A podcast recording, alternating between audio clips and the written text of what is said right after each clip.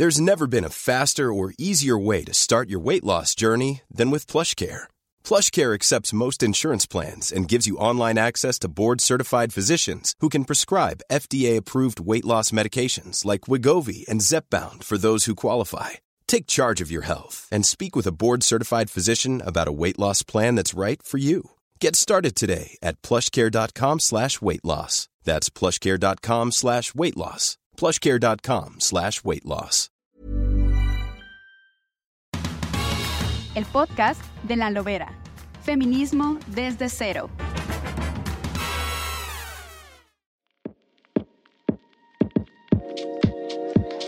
Este día ya estamos en esto del feminismo cotidiano. Lo que les ofrecí. ¿Recuerdan? Mi nombre es Sara Lovera, soy periodista y vamos a iniciar un capítulo muy trascendente sobre esto que ofrecí, feminismo cotidiano o feminismo desde cero. Voy a estar platicando con una mujer muy interesante, eh, no solo porque sea interesante, sino porque es lo que se llama hoy una experta en algunos de estos temas que ofrecí. Ya veremos. Ella es abogada, especialista en algunas cosas electorales, pero sobre todo de impartición de justicia y reconocida en su desarrollo del análisis, conocimiento y promoción de los derechos humanos y los de las mujeres. Yo no sé, este, Leticia Bonifaz Alfonso, que es chapaneca, eh, ¿de dónde sacaste este interés por estas cosas? Yo creo que la vida te va llevando, ¿no, Sara? Yo siento que mi generación pensaba que ya todo estaba ganado para las mujeres porque había habido luchas muy importantes, sobre todo en los años 60 y 70, donde parecía que la igualdad ya estaba lista. En 75 se celebró aquí en México el Año Internacional de la Mujer y como que todos los temas de la igualdad en la Constitución, se pensaba que ya lo que seguía era pues una, ¿cómo sería? Pues si ya la lucha estaba ganada, lo que venía era cosecha para nosotros, nosotras, y no fue así.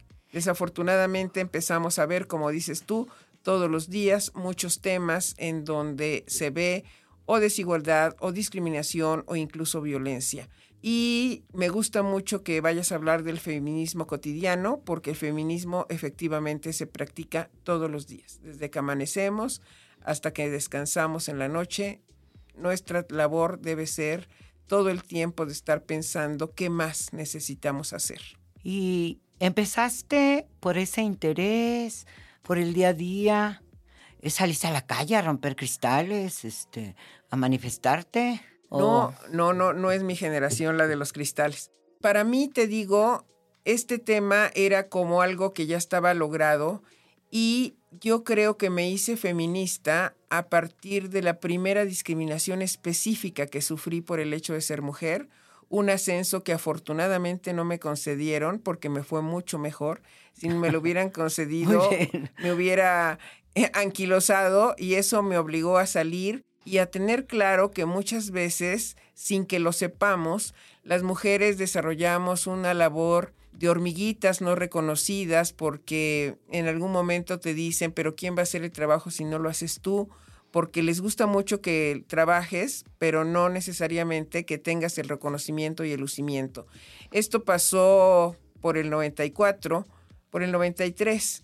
Y de ahí en adelante, la vida me puso en lugares muy interesantes. En el Tribunal Electoral me tocó organizar eh, los 50 años del voto de la mujer en el y luego en el gobierno de la Ciudad de México. eso ya fue hace 20 años, sí, claro. Exacto.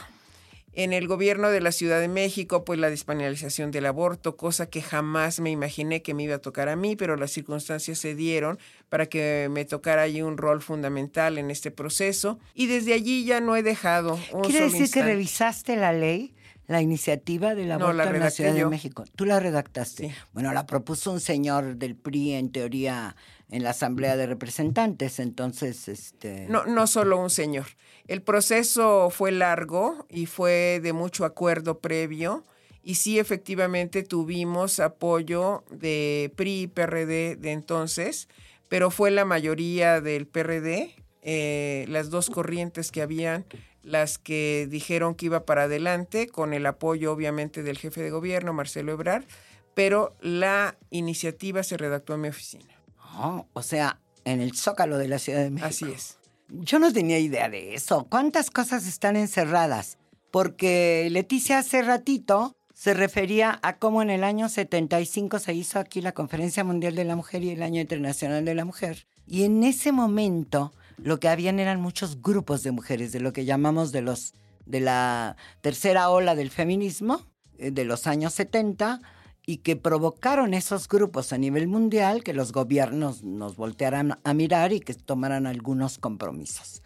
Entonces, esto, esto de que se vive todos los días el feminismo y que es cotidiano, eh, quiere decir que está conectado, ¿estás de acuerdo conmigo, Leticia? Que no habría feminismo si no hubiera habido mujeres que como tú se dieron cuenta en el día a día que había discriminación, desigualdad, que las cosas no marchaban bien, que había muchos conflictos en las parejas, en la vida cotidiana. Eh, ¿Estarías de acuerdo conmigo? Un poco son esas mujeres las que nos heredaron esta palabrota, ¿no? Que se llama feminismo y que yo decía en el tráiler eh, que con el que promovimos este podcast que el feminismo mucha gente cree que es, no sé, las brujas, la gente que no quiere a los hombres, etcétera. Así es, yo creo que el feminismo comienza a tener una connotación positiva después de muchos años de tener un sentido negativo, porque eran las rebeldes, porque eran las mujeres solas, porque eran las mujeres feas, porque eran las lesbianas, las que eran feministas, y, casi están marcadas y estigmatizadas como las revoltosas, las rebeldes. Y hoy... ¿De qué hablas? ¿De 1900? Claro. Y hoy cualquiera con orgullo te dice soy feminista en un sentido positivo de la palabra y más chicas se van sumando a esta idea de la defensa de los derechos de todos los días, el feminismo cotidiano como le llamas. Oye, Leticia, eh, si estamos en otro momento, tú dices cuando llegaste parecía que todo estaba resuelto. Yo lo vi desde otro punto de vista, ¿eh? Porque a mí me parecía que todo lo que se habían organizado las señoras del sistema, había un solo partido, pues eh, eso significaba que no había casi nada que hacer. A mí un poco me topó como de sorpresa el año 75, pero en fin. Eh, entonces uno como que se aplatana y dice, pues, a lo mejor ya no hay nada que hacer, ¿no? Porque está resuelto. Parece que las señoras estas tenían los mismos derechos, podían votar, podían participar en las cámaras y parece que no sucedía. Pero luego tú dices, hace ratito, fuera de micrófono, eh, resulta que parece que avanzamos y que tenemos leyes, pero que no avanzamos realmente. No avanzamos porque el derecho pretende decir hacia dónde debe ir el camino, pero no necesariamente se garantiza en automático. Es decir, es muy fácil legislar, pero una ley no te cambia la realidad. La realidad debe ir cambiando en función de los movimientos sociales. Para mí hay tres cuestiones que van siempre juntas, la política, el derecho y la cuestión social. A veces también influye la economía, pero yo diría que la relación indisoluble sería entre sociedad, política y derecho. Si el derecho plasma cuestiones en donde la sociedad todavía no está en ese canal, lo que te va a dejar es como una orientación hacia dónde ir, pero no necesariamente cuando algo queda en ley, esa ley ya es una realidad. Hay que hacer mucho trabajo para que la sociedad alcance el estatus que se fijó en la norma. Parece que las normas que protegen todos nuestros derechos, parece que las mujeres que son sujetas de esas normas, no las conocen. Nos ha faltado mucho, mucho la difusión ahora que estamos en estos días del activismo por el 25 de noviembre. Muchas mujeres no saben qué derechos tienen en relación a todos los tipos de violencia que se sufre, pero lo más delicado es que muchas veces sí conocen el derecho, pero no lo pueden ejercitar por los altísimos márgenes de impunidad que tenemos. Desafortunadamente tú puedes convencer a alguien que denuncie, pero no necesariamente significa que le va a ir bien con esa denuncia y todavía hasta te puede reclamar por el viacrucis que tuvo que pasar. Entonces yo creo que hay que ver completo el tramo de administración de justicia que se tiene que recorrer y seguir, y seguir buscando que eso funcione. Porque si hay una disonancia entre lo que dice la norma, que puede ser reclamable, estarás de acuerdo conmigo, que para eso están, y que uno podía eh, reclamar que se cumpliera, eh, eh, hay quien piensa que si todo lo tenemos, tenemos hasta la paridad total, ¿qué demonios seguimos peleando? Entonces, el fenómeno de la realidad no cambia con la ley. Es el camino, la orientación, se puede reclamar, porque hay quien está preocupada y preocupados a veces algunos. Dicen, bueno, si está todo escrito, no sé si estés de acuerdo conmigo, pero quizá las mexicanas tenemos la mayor cantidad de protección jurídica para todos nuestros derechos. Ya está en la ley, yo digo. No sé, ahora podrás decirme si tú crees que faltan cosas. ¿Por qué entonces, por ejemplo, y hablando de la, de la e, época, de, la época de la, de la campaña de los 16 días para eliminar la violencia contra las mujeres, ¿por qué no desaparece la violencia contra las mujeres? Porque justamente no hemos encontrado el punto donde tendría que darse el cambio. Y para mí es que el chip de todo el sistema patriarcal no se ha modificado. ¿Qué es eso del sistema patriarcal? El sistema patriarcal son ese conjunto de reglas no escritas, de formas de vida, en donde se piensa que la mujer puede ser objeto y que un hombre puede tener el derecho de insultarla, de maltratarla, de golpearla, de disminuirla. Todo eso es parte de un sistema patriarcal. ¿Por qué lo digo así? Porque la violencia es un fenómeno que se presenta en el mundo entero. Y eso significa que hay algo que sostiene esa violencia. No es una, algo típico de América Latina porque hay violencia aún en los países escandinavos. Claro que cambia la forma de cómo combates esa violencia, pero hay un sistema que te permite y que te ha permitido y que ha considerado válido que alguien disponga del cuerpo de una mujer, que alguien pueda hacer algo en contra de una mujer y eso es lo que no hemos logrado cambiar.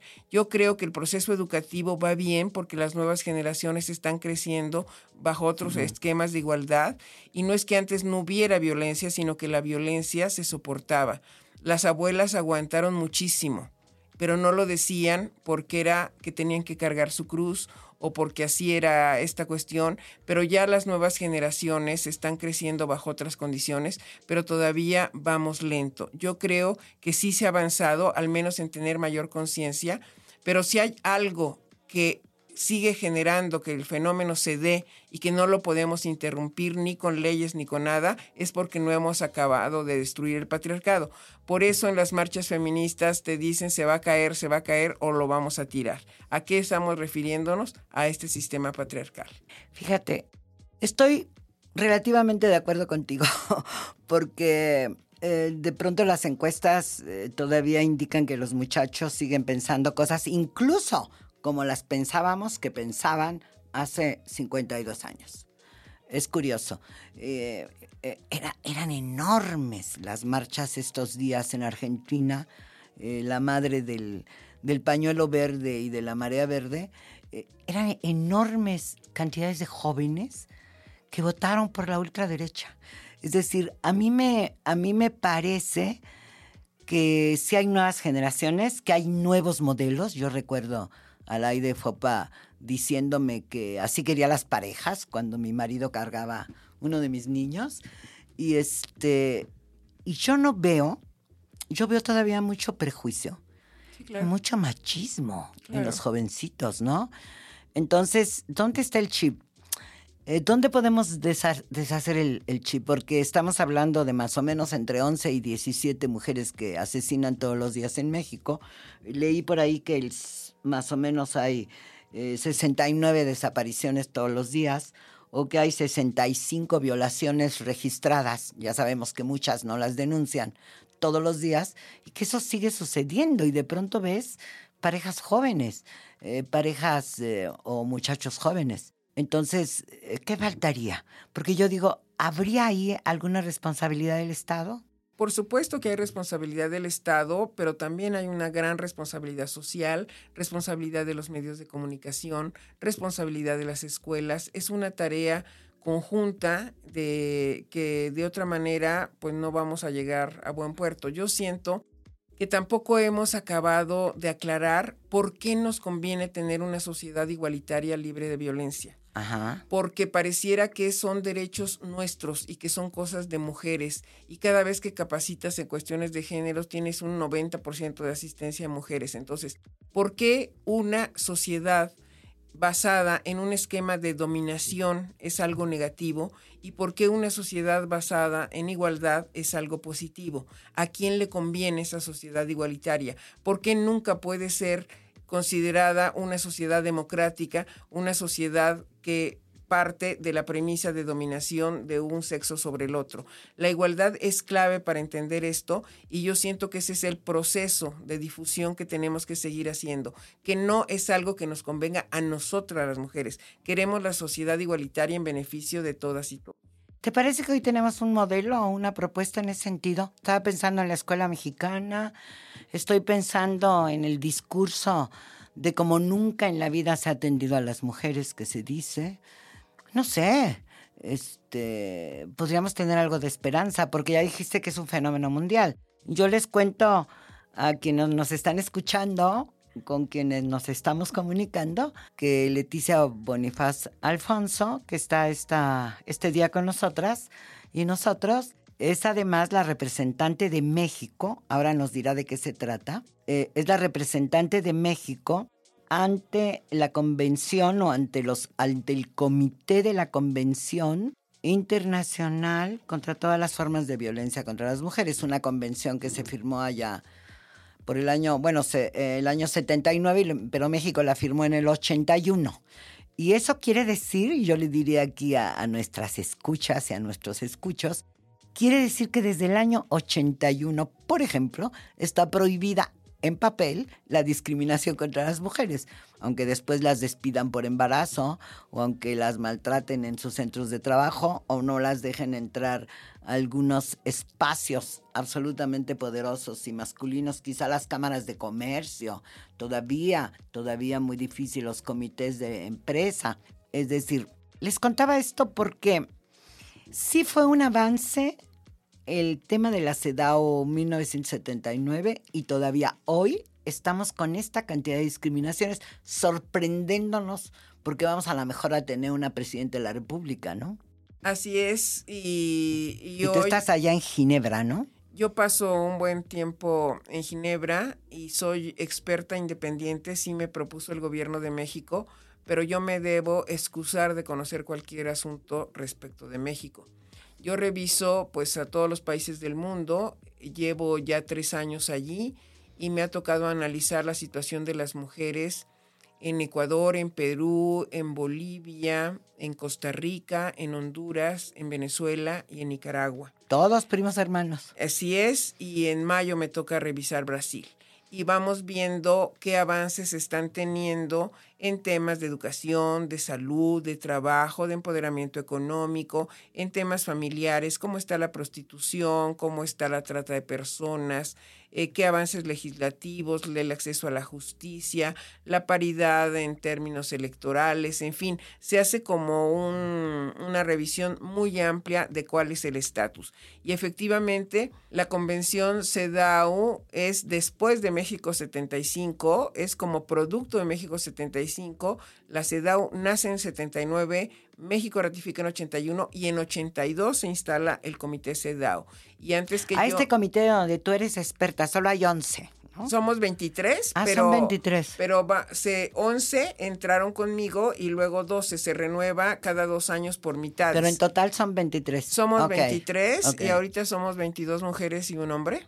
Ah, ¿la primera vez que, que hay un hombre? No, ha ah. habido otros hombres. Él es de Azerbaiyán pero ha habido sueco, suizo, este, de algunos países escandinavos donde la igualdad ya está más o menos lograda y ya se pueden poner a representar hombres sin ningún problema, ¿no?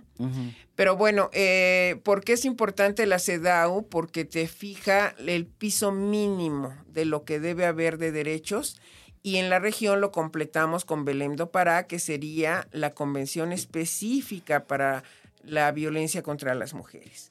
Desde Belém do Pará tenemos referentes muy importantes para saber que la violencia puede ser física, psicológica, económica, que puede haber eh, violencia en la casa, en la calle, en los parques, en el trabajo, o sea, en el ámbito público, privado, y es la Convención Belemdo para la que en la región ha ayudado mucho a la propia Suprema Corte de México y a los tribunales mexicanos a ir fijando pautas de cuando vienen denuncias específicas de cualquier tipo de violencia.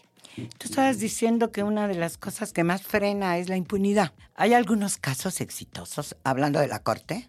Por supuesto que sí, pero yo creo que antes de pensar en la Suprema Corte Mexicana, hay que pensar en el papel de la Comisión Interamericana de Derechos Humanos y en la Corte Interamericana de Derechos Humanos, porque hay un parteaguas muy importante para la violencia contra las mujeres, que fue el caso que se llama Campo Algodonero y que es la serie de asesinatos que se dieron en Ciudad Juárez. Y a partir de allí fue cuando desde la Corte Interamericana obligaron a México a tipificar el feminicidio, a juzgar con perspectiva de género y a dar muchos avances en sede judicial en tema de violencia contra las mujeres a partir de un caso. Quizá podemos contar algo de Campo de Algodonero, ¿no? Porque ya estaba todo lo de las muertas de Juárez, así les decían indebidamente las asesinadas de Juárez, que fue como lo que abrió la cortinilla para mirar el feminicidio. Eh, y llamarle. Esa palabra no existía probablemente antes del 93 en México. Empezó a surgir ahí en Ciudad Juárez, poco a poco. Spring is my favorite time to start a new workout routine. With the weather warming up, it feels easier to get into the rhythm of things. Whether you have 20 minutes or an hour for a Pilates class or outdoor guided walk, Peloton has everything you need to help you get going. Get a head start on summer with Peloton at onepeloton.com. Everyone knows therapy is great for solving problems, but getting therapy has its own problems too, like finding the right therapist, fitting into their schedule, and of course, the cost. Well, BetterHelp can solve those problems. It's totally online and built around your schedule. It's surprisingly affordable too. Connect with a credentialed therapist by phone, video, or online chat, all from the comfort of your home. Visit betterhelp.com to learn more and save 10% on your first month. That's BetterHelp, H E L P. Este, había muchas, hubo mucha mirada del gobierno mexicano. Estuvieron ahí diciendo que iban a arreglar el tejido social y que quién sabe qué. Pero esto de campo agodonero, yo no he acabado de entenderlo. Si nos los explicas, será maravilloso. ¿Por qué se hizo? ¿Qué significaba ¿Por qué se llegó ahí a la Interamericana? Porque una serie de personas que consideraron que no se había hecho justicia en México hicieron el planteamiento primero a la Comisión y después a la Corte Interamericana. Se revisaron varios casos y se determinó que no se habían hecho correctamente las investigaciones, porque justamente la muerte de las mujeres no es igual que la de los hombres, sobre todo cuando hay casos en donde hay saña, donde son exhibidas públicamente, donde hay violencia previa o posterior a la muerte. O sea, no es lo mismo un homicidio con arma de fuego y ya, eh, donde se priva de la vida un hombre, a cuando todavía en el feminicidio se muestra la dominación, la preeminencia y sobre todo la hazaña y el mostrar públicamente ese dominio. Eso se llamaría machismo. Claro. Sí, es como un catálogo de, comportamiento machista. Y en Campo Algodonero era un grupo de mujeres de Ciudad Juárez que pidieron esto.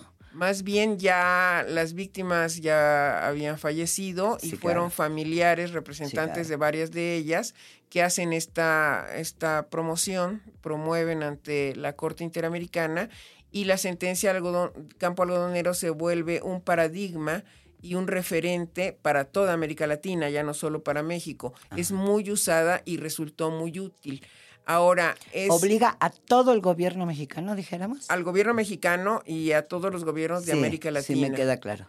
Y porque eh, recientemente se ha dicho que se ampliaron los derechos en función de que hay algo que se llama hoy el bloque de constitucionalidad, que antes no se conocía así, que es la constitución, los tratados internacionales, la jurisprudencia de la Corte, la jurisprudencia de la Corte Interamericana, se van sumando referentes y puntos de partida para el ejercicio de los derechos. Esto se amplió, sobre todo a partir de la reforma del 2011. De la reforma de la Constitución en Derechos Humanos, por cierto, ¿no? Sí, artículo primero. Del 2011. ¿Y, y cómo dices? Bloque De constitucionalidad. de constitucionalidad.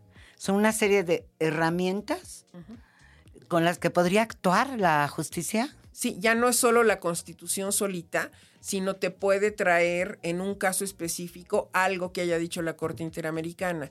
Y eso sirvió, por ejemplo, en la sentencia paradigmática de Mariana Lima, un feminicidio que se, di- feminicidio que se dio en el Estado de México y que ha sido muy importante por la forma como Carla Quintana redactó como secretaria de Estudio y Cuenta del ministro Gutiérrez Ortiz Mena esa resolución y donde se forzó a que se reabriera el expediente, que se volvieran a hacer las pruebas periciales claves para saber qué había sucedido.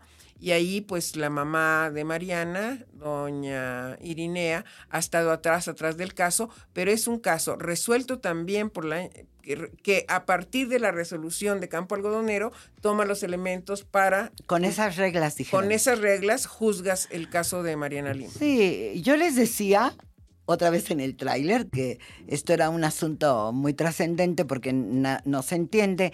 ¿Es una tarea feminista ir avanzando esas cosas? La respuesta es sí, ¿verdad? Sí, sin duda. Y, y se refiere al caso de Mariana Lima, que los, las primeras investigaciones, como luego vemos muchos casos, dijeron que era un suicidio. Era muy fácil para la mamá, sobre todo, según cuenta ella, no quiere decir que, que sea cierto, eh, que es- desde el primer momento ella dijo, sí, la mató a su pareja. Sí fue un asesinato, sí, sí fue un feminicidio. Y bueno, juzgaron el caso como suicidio y tuvo que llegar a, a la Suprema Corte.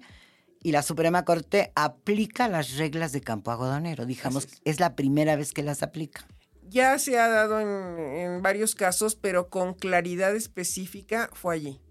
¿Y qué quiere decir eso? ¿Que hay que juzgar más allá? ¿Qué es lo que hay que mirar? Juzgar con perspectiva de género implica reconocer esas desigualdades estructurales que dejan a la mujer en un plano segundo y de desigualdad que la norma invisibiliza. Es decir, tú piensas que cualquier norma tiene una neutralidad, cuando en realidad muchas veces la balanza ya está inclinada de un lado y tiene el juez que re- revisar si existen estereotipos, si existen algunas cuestiones que te están llevando a juzgar de una manera equívoca.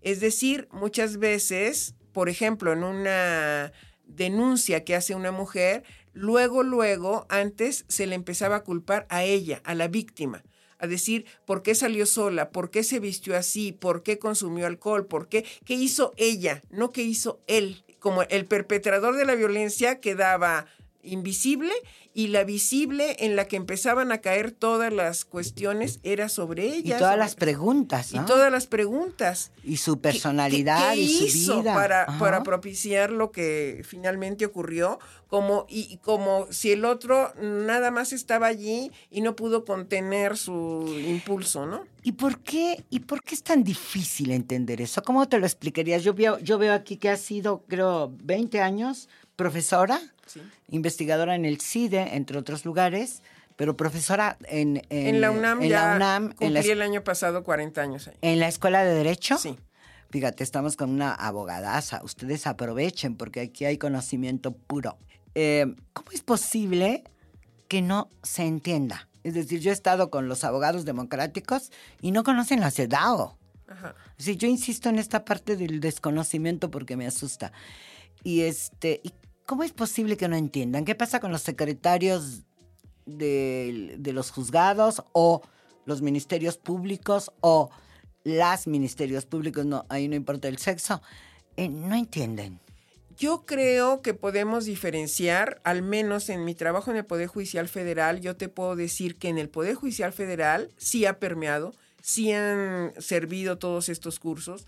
Al principio había resistencia de las personas, sobre todo mayores, de algunas mujeres incluso, pero vas viendo cómo en la práctica se empezaron a premiar sentencias con perspectiva de género en distintas materias, se empezó a hacer mucho trabajo directo de taller, no solo de un curso teórico, digamos, sino que se mostrara en dónde estaba la diferencia entre considerar esa desigualdad estructural o no verla y qué consecuencias tenía pero de allí a que eso baje a todos los tribunales locales y que todos los secretarios de juzgado, más que los jueces, porque quienes proyectan en México son los secretarios, secretario de estudio y cuenta en la corte, los secretarios de los jueces, de los magistrados, en fin, ellos tienen, al ir cambiando la visión, eh, las cosas van mejorando. Por supuesto que hay también una mala aplicación. No es darle la razón a la mujer, es considerar las razones estructurales que han dejado a las mujeres en general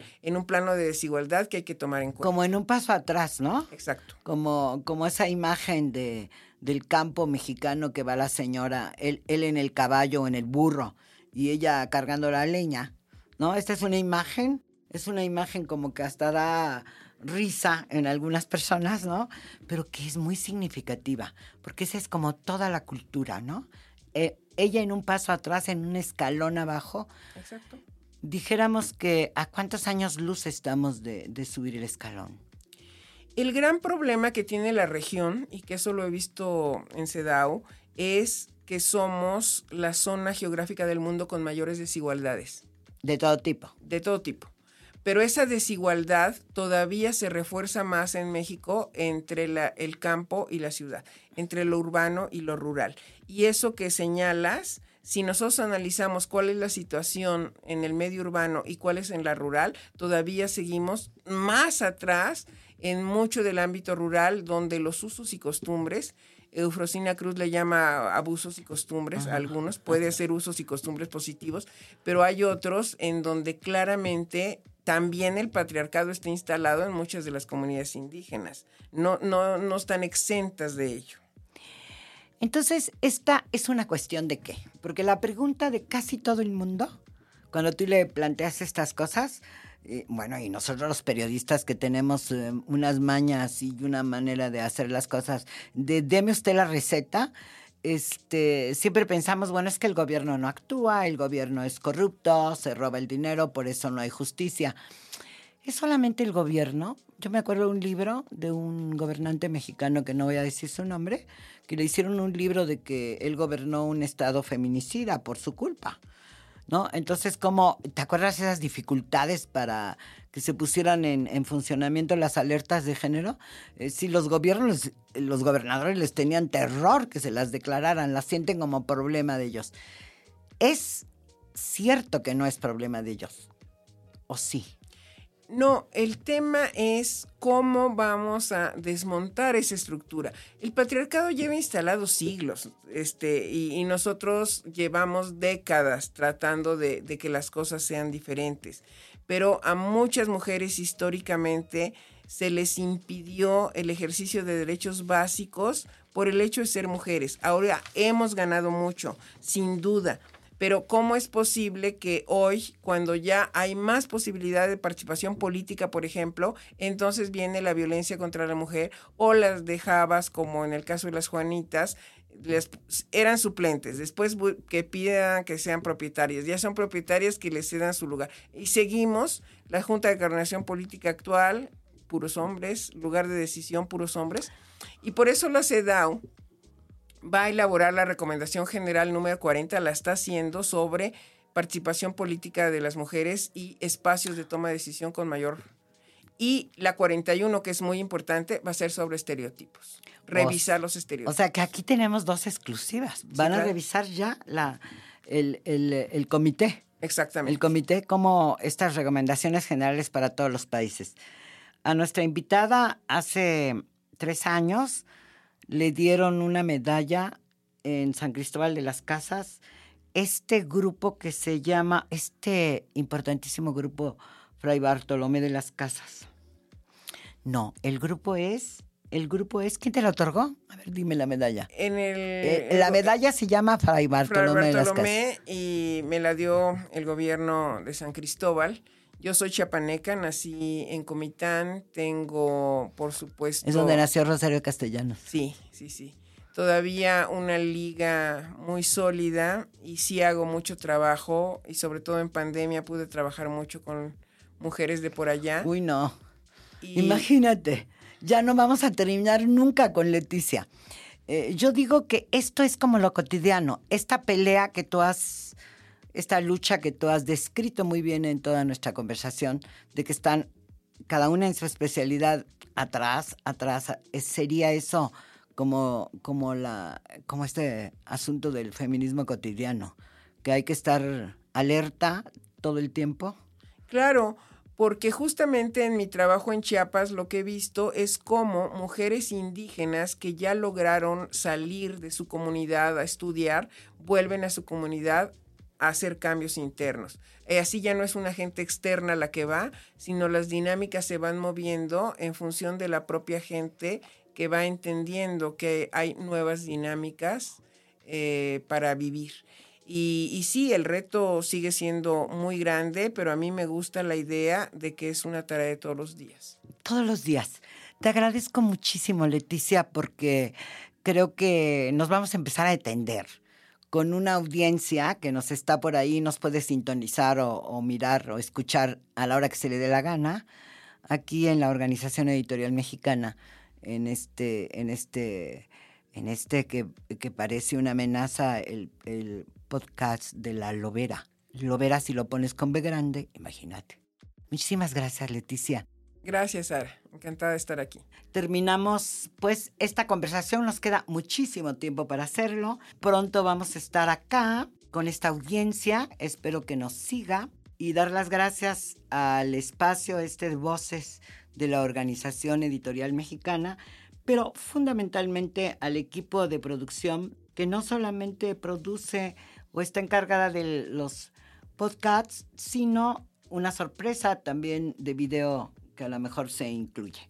A Natalia Castañeda Páez, muchas gracias. A Hanani Araujo Santa María, muchas gracias. A Pablo Sánchez Rivera, que estuvieron aquí con el equipo de las cámaras y toda esta producción que hace posible que estemos contigo, con ustedes, con todas y todos platicando. Hasta la próxima.